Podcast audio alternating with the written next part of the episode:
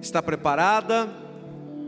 Há uma palavra para essa noite e nós oramos para que ela corra veloz, que ela cumpra o seu propósito, que ela encontre, Senhor, corações quentes, boa terra, para ela ser lançada nessa noite, Pai.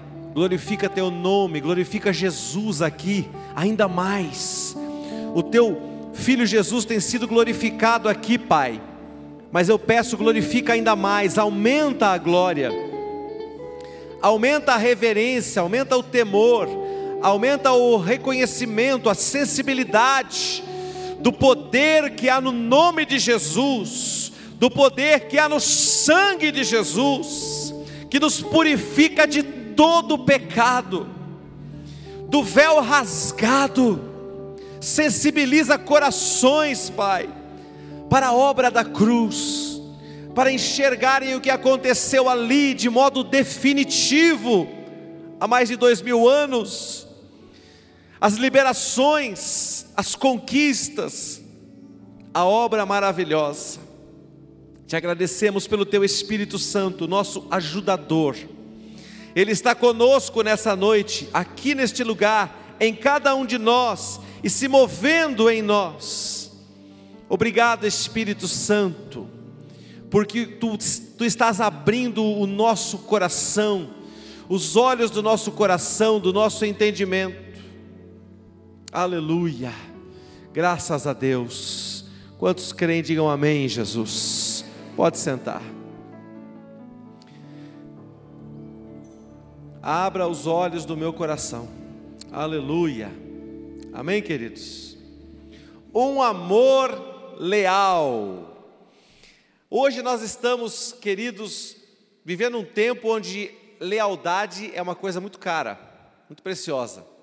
Porque vivemos numa época de deslealdade, traições, onde as pessoas são é, muito frívolas, elas fazem de elas desfazem alianças, desfazem casamentos, desfazem é, alianças espirituais com muita facilidade.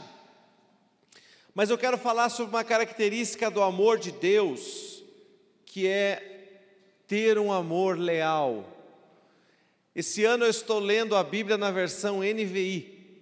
É gostoso trocar a versão às vezes, porque parece que você está lendo a Bíblia, né? De novo. Claro que a gente tem a nossa versão aqui, a RA, que é muito fiel, aos originais, mas sempre é bom enriquecer o nosso conhecimento lendo uma nova versão. Então, você que tem o hábito de ler a Bíblia todo ano, é interessante, eu até voltei já e li a RC no outro ano, que ela é mais raiz ainda, não é? Essa daí, ela é realmente aquela Bíblia que eu me converti, a Bíblia da minha conversão, RC. Então tem versículos aí que eu leio que está assim, gravado exatamente daquele jeito na minha memória. É lindo demais. Recomendo você a ler as belíssimas versões que graças a Deus nós temos com liberdade aqui no Brasil. Coisa maravilhosa, não é, queridos? E, e lendo a NVI, que nós vamos seguir por ela, amém, querido? Já te dando a dica aí. É, o livro de Salmos, eu percebi que os salmos que eu havia gravado, né, decorado, estavam bem diferentes, e uma das palavras me chamou muito a atenção, Salmo 117, versículo 2, diz assim na NVI: Porque imenso é o seu amor leal por nós, e a fidelidade do Senhor dura para sempre, aleluia. Esse salmo não dá para ler sozinho, ler, vocês precisam ler comigo, por favor, vamos lá?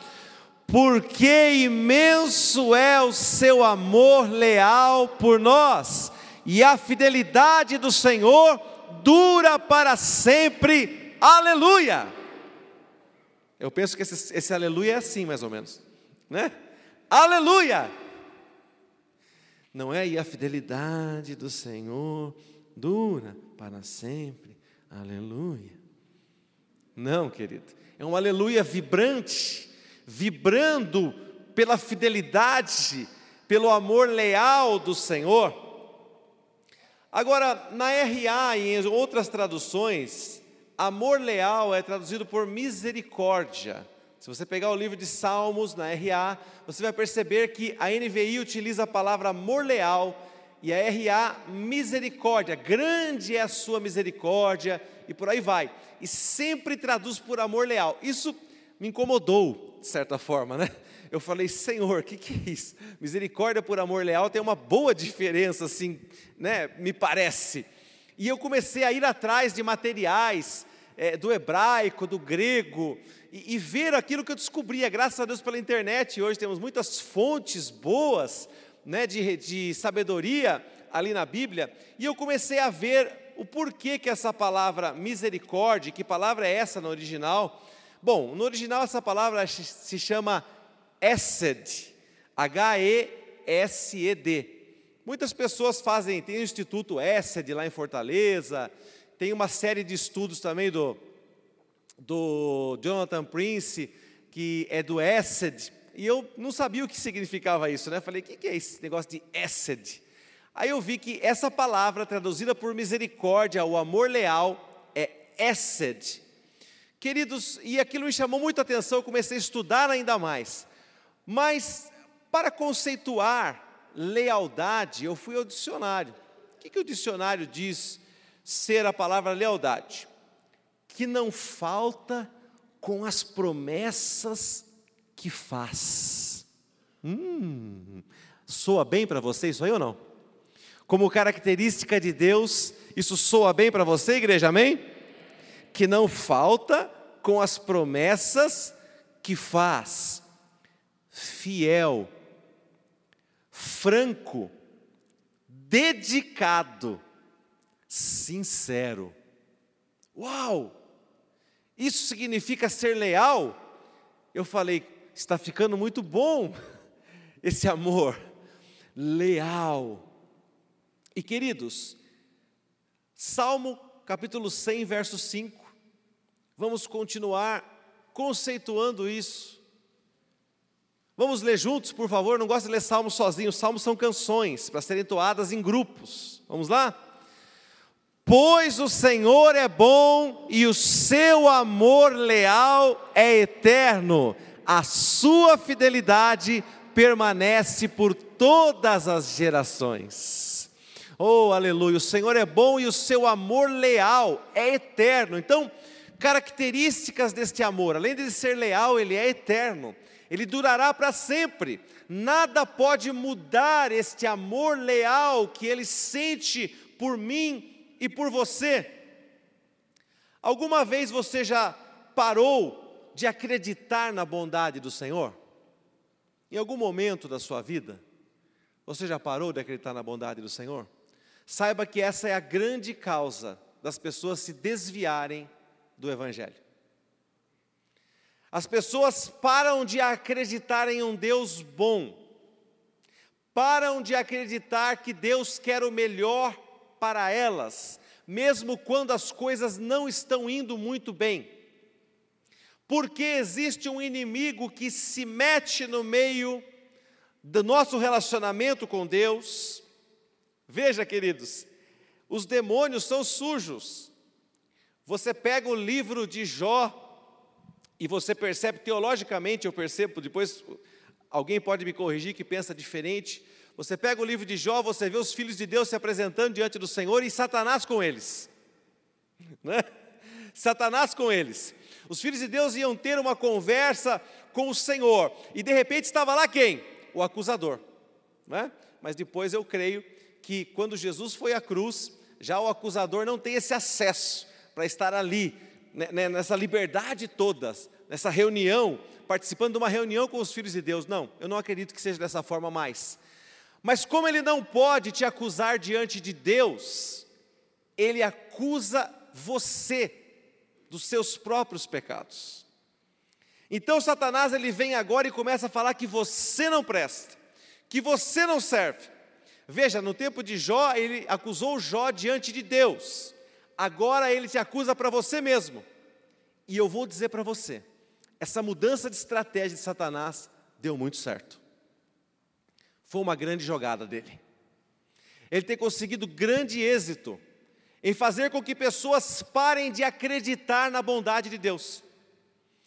Eu louvo o Senhor porque tem saído muitas canções falando da bondade de Deus, porque tem pessoas que não estão acreditando mais nisso. A pessoa vê uma guerra na Ucrânia, vê uma situação de dificuldade, fome, e essas imagens são usadas para desacreditar a bondade de Deus, para desacreditar o amor de Deus. Oh, se Deus fosse bom, não existiria isso. Se Deus fosse bom, não existiria aquilo. E você começa a olhar e falar: é, é verdade, eu acho que realmente tem sentido isso. Deus não é tão bom, Ele não é tão misericordioso assim. Por isso nós precisamos nos firmar nessa bondade, Essed de Deus, seu amor leal, um amor que não falha com você. Diga para quem está ao seu lado: o amor de Deus não falha com você. Querido, você tem, que, você tem que ir além das canções que você canta. Quando nós cantamos Teu amor não falha, é uma mensagem muito forte essa. Está falando do amor leal, um amor que não falha.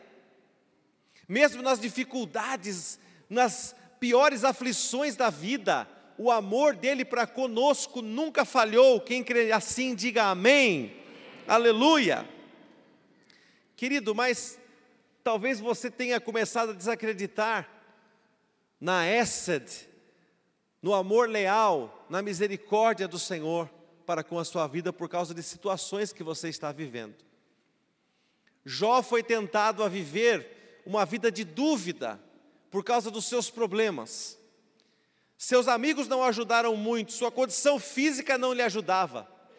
E ele muitas vezes vacilou. Ele reconhece isso no final deste livro e se arrepende diante de Deus por ter dito coisas que iam contra aquilo que ele sabia que era a realidade. E a realidade era uma só. No meio daquela aflição, Deus nunca o havia abandonado. E querido, eu quero dizer para você de modo especial nessa noite, no meio da tua luta, da tua aflição, Deus não te abandonou. O amor dele por você é leal, o amor dele por você não falha, o amor dele por você é franco, é dedicado, é sincero. Não são situações que fazem mudar o amor que Deus tem por cada um de nós. E graças a Deus por isso, senão seria paixão, senão seria algo passageiro, algo que vem e vai, mas como é um amor leal, querido, as coisas permanecem como sempre foram, desde o dia em que você entregou sua vida para Ele. Aliás, essa semana eu recebi um vídeo bem interessante onde uns, era um podcast de alguns pastores, e ele estava dizendo assim, né? Talvez você tenha visto durante essa semana, circulou bastante. Ele dizia assim: Deus não te aceita como você é. Né? Uma pregação bem legal, gostei dessa pregação. Deus não te aceita como você é. Pode esquecer, Deus não te aceita. Porque se Ele te aceitasse como você é, não precisaria do sangue de Jesus. Se Ele te aceitasse como você é, não precisaria da misericórdia. Deus te recebe como você é. Deus te recebe como você está. Mas depois vem a graça, vem o Espírito, vem tudo aquilo que Ele preparou para que nós tenhamos uma verdadeira transformação de mente e coração. Quem já teve essa transformação, diga amém, Jesus. Graças a Deus. Então ele não te aceita como você é, não. Ele te recebe como você é. Mas depois ele começa a trabalhar. Ele quer trabalhar. Ele quer mudar. É? Então é, é, é confortável, né? Esse evangelho. Ele te aceita. É, vai, vai levando, né? Não tem problema, não, tudo. Não, não. Ele te recebe. Para corroborar com isso que eu estou falando agora, eu vi o testemunho, Jonas, do apóstolo Estevão. E ele estava falando da, quando ele começou a igreja. Né, ele falou assim que ele colocou 12 noias dentro de casa. E ele estava falando, eu coloquei 12 noias dentro de casa, E todo mundo da minha família falou assim: você é louco, pondo drogado, você tem filho pequeno, aonde que você vai parar? Né? Pode acontecer uma desgraça, né? Mas ele falou assim: quando eu olhei para aquele, aqueles 12 jovens, ele falou assim: eu não, eu não queria transformar a minha casa na Cracolândia. Ele falou: eu vi príncipes de Deus pessoas que iriam mudar e foram muito relevantes no, no, no, ministério ao longo dos anos. Ele falou: então, eu os recebi como eles estavam, mas não, eu não aceitei que eles permanecessem daquele jeito. Assim é o amor de Deus. O amor de Deus, querida, é esse amor que faz uma pessoa levar um, um, um drogado para dentro de casa, dizer: vem, mas você não vai permanecer drogado. Você pode vir, entra em minha casa drogado, entra em minha casa prostituído. É o que Jesus diz: venha para o meu reino drogado, venha para o meu reino em prostituição, mas no meu reino você não vai ficar assim.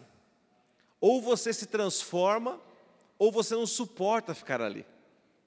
É como o reino de Deus, querido, ele realmente ele tem essa característica. Tem pessoas que não não suportam ficar ali porque ainda não deixaram o Espírito Santo transformá-las completamente. Então elas são expelidas por aquele ambiente. Elas não conseguem permanecer ali. Ao invés delas fazerem aquela troca das, das suas misérias, dos seus pecados, pelas bênçãos, pelo refrigério, pelo perdão de Deus, acontece aquilo que nós vemos na Santa Ceia. Ainda domingo passado, eu ia falar para o pastor Jonas.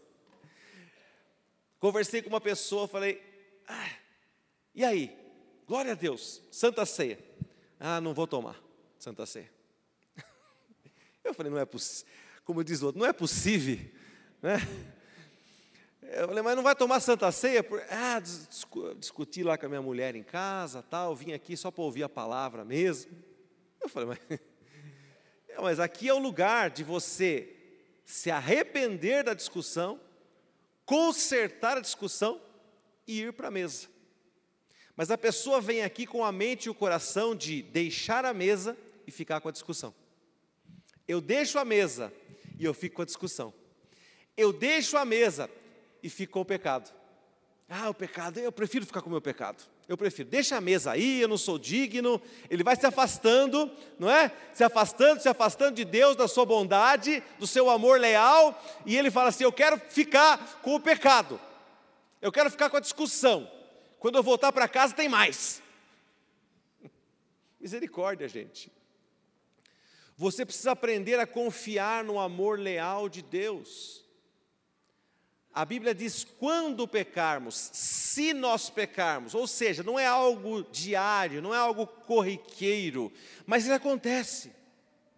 E quando acontecer, nós temos um advogado junto ao Pai, nós temos acesso ao trono da graça, onde nós encontramos graça e misericórdia em tempo oportuno. Quando é o tempo oportuno? Quando você se volta para o Senhor se estabelece o tempo oportuno do perdão.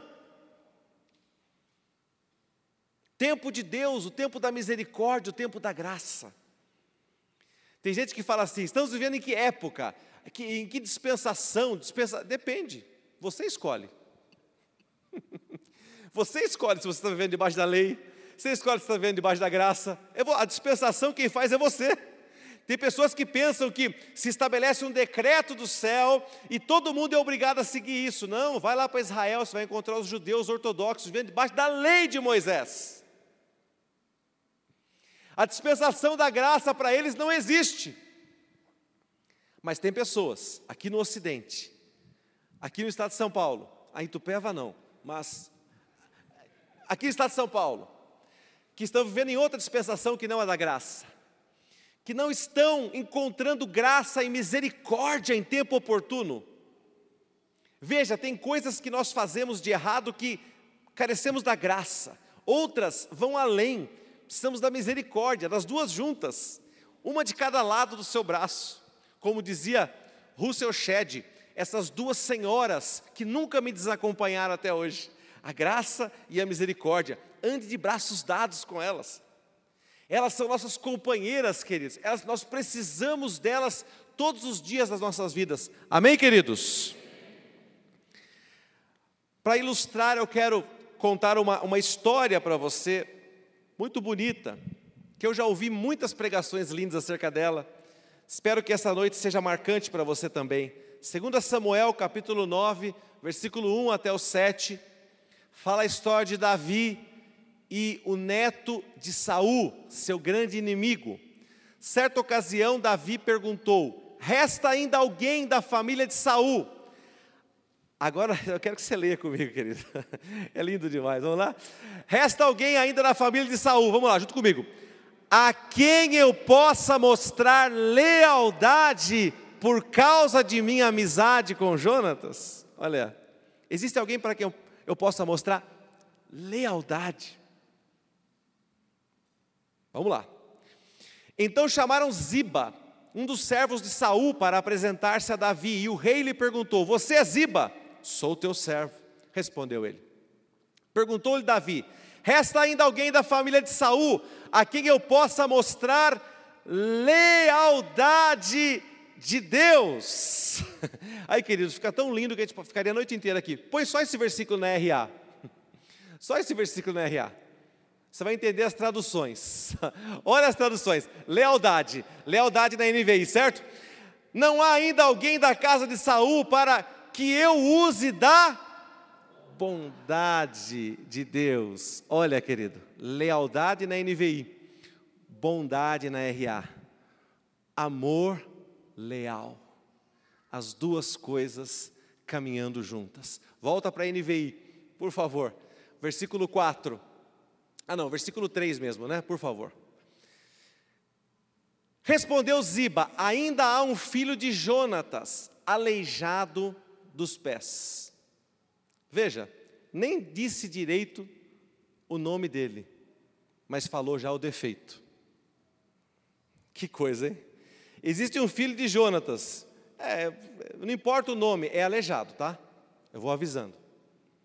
Onde está ele? É pecador, é, é gente, é gente diferente, viu? Olha o dedo do Ziba. Onde está ele? perguntou o rei. Ziba respondeu: Na casa de Maquir, filho de Amiel, em Lodebar. Então o rei Davi mandou trazê-lo de Lodebar.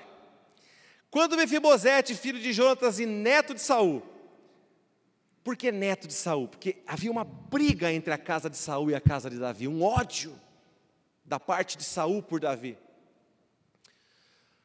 Compareceu diante de Davi, prostrou-se rosto em terra. Mefibosete? perguntou Davi. Ele respondeu: Sim, sou teu servo. Sabe quem era Mefibosete? Era um príncipe. Ele era herdeiro do trono, porque seu avô e seu pai já haviam morrido, ele não tinha mais irmãos. Ele era o sucessor da casa de Saul. Não tenha medo, disse-lhe Davi, pois é certo que eu tratarei com bondade, por causa da minha amizade com Jonatas, seu pai. Vou devolver-lhe todas as terras que pertenciam a seu avô Saul, e você comerá sempre a minha mesa. Meu Deus! É demais, esses versículos são muito profundos. Queridos, usando agora a, a parte teológica da coisa, Davi é um tipo de Deus, de Jesus, é um tipo de Jesus nesta passagem. Mefibosete rep representa a nós, cada um de nós, pessoas que precisam receber a misericórdia e a graça de alguém superior. Então, Davi é um tipo de Jesus, Mefibosete nos representa pessoas que vieram diante da presença do rei, mancando por causa do pecado. Como vocês já viram, talvez alguém já viu aquela pregação do, do Paulinho, que ele sempre explica, né? A raiz da palavra pecado, pecos, manco, né? Vem dessa palavra, né? Manco, pecado deixa manco, aleijado. Então, Mefibosete representa uma pessoa que veio carregada de pecado. E, ela, e ele chega, querido, clamando a misericórdia do Senhor. Agora vai vendo aqui, querido. Olha só. Versículo 12 e 13. 12 e 13, por favor. Mefibosete tinha um filho ainda jovem chamado Mica, e todos os que moravam na casa de Ziba tornaram-se servos de Mefibosete. O Ziba criava Mefibosete como um filho, um enteado. Só que Davi mudou isso, esse status. Agora Mefibosete é senhor e Ziba é servo. Teve uma mudança de status ali, né? Então Mefibosete foi morar em Jerusalém. Jesus, aí dá para pregar dos 200 mil mensagens. Eu sei que são, tem pregadores aqui que já, já pegaram, né? Já estão produzindo mens, N mensagens nesses versículos, é uma revelação atrás da outra, né? Então Mefibosete foi morar em Jerusalém, pois passou a comer sempre à mesa do rei, e era aleijado dos pés. Olha só, Ziba era servo de Saul o avô de Mefibosete, como eu contei, neto de um rei, um príncipe. Só que a palavra Mefibosete, o nome Mefibosete, significa vergonha destruidora. Olha o nome que deram para ele: vergonha destruidora. Já pensou chamarem você aí? Ô, oh, vergonha destruidora, vem para cá. Nossa, isso é pior que bullying, né, gente? Pior que por, por, apelido, qualquer apelido horroroso que você se lembre, é, é, é pior do que esse. Vergonha destruidora. Porque era feio, era maldição você ser deficiente no Israel daqueles dias. Era uma coisa assim que você não servia para nada, para nada mesmo. Hoje existem leis, inclusões, facilidades, tecnologia. Naquela época, além de não existir nada disso, ainda existia o desprezo da sociedade. Porque era uma pessoa que não podia produzir, não podia ir para a guerra, não podia fazer nada. Então você imagina como era difícil a situação dele. Mefibosete morava em Lodebar. Lodebar significa lugar sem pasto. Você já imaginou um lugar sem pasto naquela época, onde a base da economia era a pecuária e a agricultura? Você já imaginou você morar num lugar sem pasto? Lodebar era conhecido como um lugar onde morava as, moravam as pessoas mais pobres daquela região e também um refúgio para doentes, pessoas que tinham problemas de saúde, deficientes físicos. Lodebar significa miséria, sequidão. Um lugar onde, onde habitavam pobres, em um lugar miserável. Diga misericórdia. Amém, queridos? Só que nessa época, Absalão, filho de Davi, provocou uma revolta, tentando tomar o reino de seu pai, porque ele não concordava que Salomão fosse ungido rei. Quando ele ficou sabendo disso, Absalão se revoltou e provocou uma guerra civil ali em Israel. E se revoltou contra a casa de Davi. E muitas pessoas abandonaram Davi. Ele estava vivendo uma época de desprezo, de abandono. Muitas pessoas deixaram de segui-lo e foram para o lado do seu filho. Veja o que diz 2 Samuel, capítulo 16, verso 1 até o 4. 2 Samuel 16, 1 a 4. Neste momento, nós vemos que Ziba se encontra com Davi. Eu gostei, né? Que Ziba, sabe o que significa o nome Ziba, Érico? Aproveitador. Olha que nome, hein? Aproveitador. Então, mas mal Davi tinha passado pelo alto do monte, lá estava à sua espera o aproveitador, criado de Mefibosete. Ele trazia dois jumentos carregando duzentos pães, cem bolos de uvas passas, cem frutas da estação. Quem quer tirar a uva passa do panetone, olha aí, não, não dá. É bíblico, tem que comer o bolo com a uva passa. Não é? Brincadeirinha. Cem frutas da estação e uma vasilha de couro cheia de vinho. O rei perguntou ao aproveitador: por que você trouxe essas coisas? O aproveitador respondeu: Os jumentos servirão de montaria para a família do rei. Os pães e as frutas são para os homens comerem, e o vinho servirá para reanimar os que ficarem exaustos no deserto. Uh, que plano perfeito. O rei então perguntou: é, tudo bem, maravilha, né? Mas onde está Mefibosete, neto de seu senhor? Respondeu-lhe Ziba, o aproveitador. É, ele ficou em Jerusalém, pois acredita que os israelitas lhe restituirão o reino do seu avô. Ó, tá vendo? Ó? Te traiu.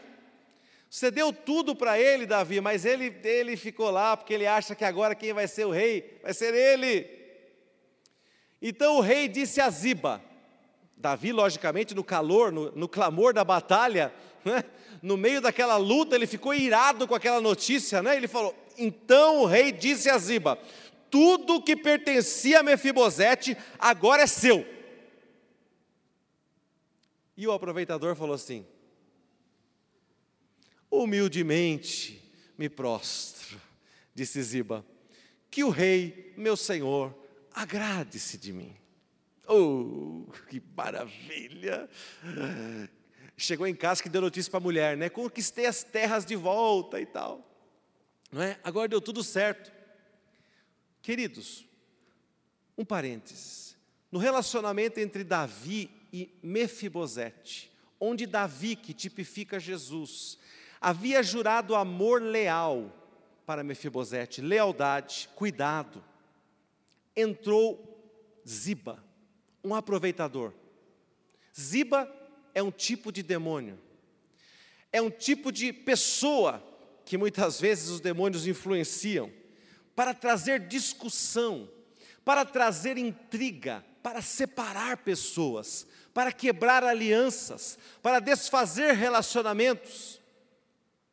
Ziba significa a mulher estranha que entra num casamento. Quantas vezes eu fui aconselhar casais, eu preciso falar isso. Não é nenhuma situação específica, são várias.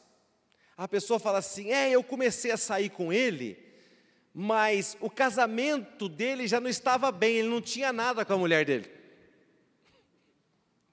Quantas vezes eu já conversei com gente em aconselhamento assim. É, é, então, eu comecei a sair, mas ele não tinha mais nada. Não, não tinha, mas estava morando na mesma casa? Estava, mas não, mas não. Estava, mas não estava. Ziba entra no meio de um relacionamento que estava em dificuldade, Davi estava em guerras. As guerras são as tribulações. Veja, nossa vida tem momentos de instabilidade. O casamento passa por estações. Há invernos, há momentos difíceis. E pode ter certeza que Ziba espera a estação correta para entrar na sua vida. Ziba espera o momento certo. No caso dele, ele esperou a guerra. A guerra vir. O momento certo era a guerra. Eu vou aproveitar a fragilidade emocional de Davi eu vou aproveitar que o meu Senhor é deficiente e vou plantar uma mentira, vou plantar algo agora para abalar esse relacionamento. E nós vamos agora para 2 Samuel 19, 25 até o 30. Quando chegou de Jerusalém e encontrou-se com o rei, este lhe perguntou: Davi apazigou a revolução Infelizmente, seu filho morreu. Ele se tornou rei novamente sobre todo Israel, sobre todas as doze tribos. E ele estava de volta a Jerusalém para reassumir o reino. Quem saiu ao encontro dele? Mefibosete. Por que você não foi comigo, Mefibosete? Pergunta de Davi foi meio estranha, né? Mas você vai entender por quê, né? Que você não foi comigo, né? Ele respondeu: Ó oh, rei, meu senhor, eu, teu servo, sendo aleijado, mandei selar o meu jumento para montá-lo e acompanhar o rei, mas o meu servo me enganou. Ele tinha dificuldade, ele tinha deficiência, enquanto ele estava levando lá uma hora para selar o cavalo, o servo dele foi na frente e contou a mentira. Ele falou mal de mim ao rei, meu senhor. Tu és como um anjo de Deus. Faze o que achares melhor. Querido, quem sabe o teu relacionamento com Deus não foi abalado por um ziba, uma situação de dificuldade que te fez parar de crer na bondade do Senhor. E você está pensando, como Mefibosete, meu Senhor acha que eu o traí, que eu não sou mais digno, ele vai me receber mal, faça o que, o que tu quiseres comigo. Ele estava preparado até para morrer, porque ele achava que Davi o odiava. Olha o entendimento que muitas vezes nós, nós chegamos diante de Deus porque nos esquecemos do seu amor leal. Deus está zangado comigo, isso não existe. Apesar do sermão mais conhecido de todos se chamar Pecadores nas mãos de um Deus irado, a verdade é que Deus não está irado com os pecadores, mas com o pecado. Deus abomina o pecado. Mas se Deus abominasse os pecadores, Ele não teria enviado seu filho Jesus para morrer na cruz por nós. Então entenda para onde está endereçada a ira de Deus: ao pecado, às coisas erradas, à iniquidade. A Bíblia diz que o, os pecados, a iniquidade de Sodoma e Gomorra subia aos céus. Por isso que o Silas Malafaia fala sempre, né? Clama aos céus, clama aos céus, é isso que ele quer dizer, né? É, esse, é, esse, é essa passagem aí de Sodoma, né? Clama aos céus o pecado, sobe aos céus o pecado, não o pecador. O pecador continua sendo amado. Todos os descendentes do meu avô, é Mefibosete falando, nada mereciam do meu senhor e rei, senão a morte mais parecido com a gente, impossível, né? Nada merecíamos de Deus, porque o salário do pecado é a morte. Mas o dom gratuito de Deus é a vida eterna. Entretanto, deste a teu servo um lugar entre os que comem a tua mesa. Que direito tenho eu, pois, de te pedir qualquer outro favor? A tua graça me basta, Senhor. Teu poder, tua graça se aperfeiçoa na minha fraqueza. Disse-lhe então o rei: Você já disse o suficiente. Minha decisão é que você e Ziba dividam a propriedade. Por que Davi tomou essa decisão, apesar da mentira?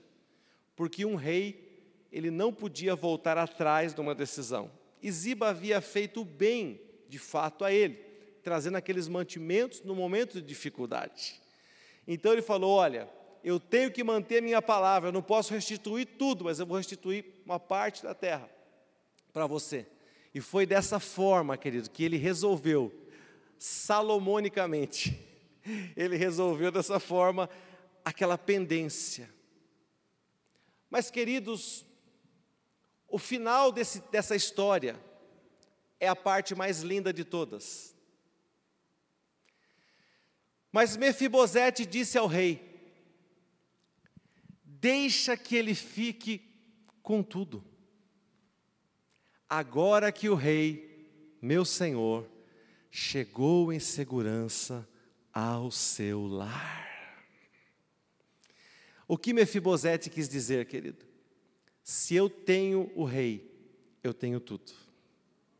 Se o rei está em casa, se a presença do rei está aqui entre nós, eu tenho tudo o que eu preciso. Deixa que ele fique com tudo. Eu abro mão meus, das minhas terras, eu abro mão dos meus bens, eu abro mão dos meus direitos, e eu troco tudo isso pelo amor leal do meu rei. Querido, essa deve ser a história da nossa vida. Por isso Jesus disse: O reino dos céus é semelhante a um tesouro escondido no campo. Quando a pessoa sabe que há ali um tesouro, ela vai e vende tudo o que tem, a fim de adquirir aquele campo. Isso é servir Jesus. Atrás não volto, não volto não. Aqui está dizendo aquilo que nós sabemos, mas muitas vezes esquecemos. Seguir ao rei envolve renúncia. Seguir o rei envolve abrir mão de coisas. Abraçar o amor leal do rei requer que nós deixemos, muitas vezes, bens, favores deste mundo. Apesar de que Mefibosete permaneceu comendo à mesa de Davi, não temos tempo de ver o final. Todos os dias da sua vida, até o fim da sua vida, ele permaneceu ali em Jerusalém comendo à mesa do rei, nada faltou. Mas, queridos, ele tomou a melhor decisão. Se eu tiver Jesus, eu tenho tudo. Se eu tiver o rei na minha vida, eu tenho tudo. Não precisa, Senhor. Não precisa me dar, não. Se eu tenho o Senhor aqui comigo, em segurança, segurança do seu lar, eu tenho tudo o que eu preciso. Eu quero concluir, o grupo já pode se preparar, lendo alguns versículos para enriquecer aquilo que nós falamos. Salmo 117, verso 2. Porque imenso é o seu amor leal por nós, e a fidelidade do Senhor dura para sempre. Aleluia! Imenso é o seu amor leal por nós. E a fidelidade do Senhor dura para sempre. Mefibosete experimentou isso, eu experimentei isso. Salmo 103, 17. Outro versículo lindo. Vamos ler, porque é uma promessa de Deus para mim e para você e para nossa descendência. Vamos ler juntos, bem alto, vamos lá? Mas o amor leal do Senhor, o seu amor eterno, está com os que o temem e a sua justiça com os filhos dos seus filhos. Aleluia! O amor leal do Senhor, o seu amor eterno está conosco, está com os que o temem. Aleluia! Mas não é só para você, é algo que vai se estender às próximas gerações. Há uma promessa aqui dizendo dos teus filhos. Pastor, ainda não tenho filhos. Você já, se você pretende tê-los, essa promessa já os envolve desde já. Diga glória a Deus.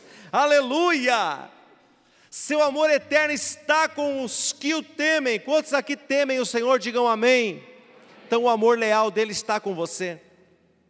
Jeremias capítulo 31, verso 3. Eu acho lindo esse versículo. O Senhor lhe apareceu no passado, falando sobre o povo de Israel e nós que, por causa de Jesus, somos o Israel de Deus. O Senhor lhe apareceu no passado dizendo: Eu a amei com amor eterno. Interessante que está falando de Israel e chama de amei, como já a igreja, a noiva, já trazendo essa palavra para a igreja do Senhor, para a noiva do Senhor. Eu a amei com amor eterno e com amor leal a atrair. Querido, a minha oração por você nessa noite é que você seja atraído por este amor leal.